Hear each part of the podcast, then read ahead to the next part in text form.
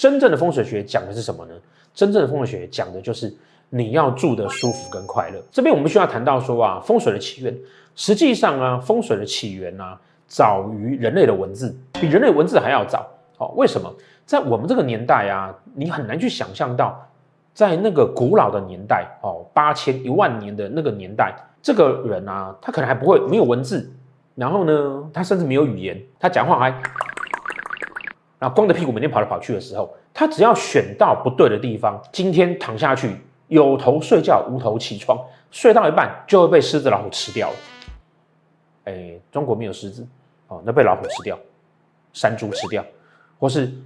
今晚睡觉旁边还有美娇娘，早上起来美娇娘只剩下下半身，其他什么都没有了。所以呢，居住环境的选择对于一个古人来讲，比文字跟语言还要重要。